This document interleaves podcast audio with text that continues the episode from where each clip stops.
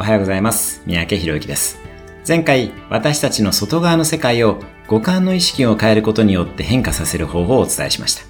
今回は内側の世界を変化させる方法です。内側の世界は何かというと、私たちが想像して感じる五感です。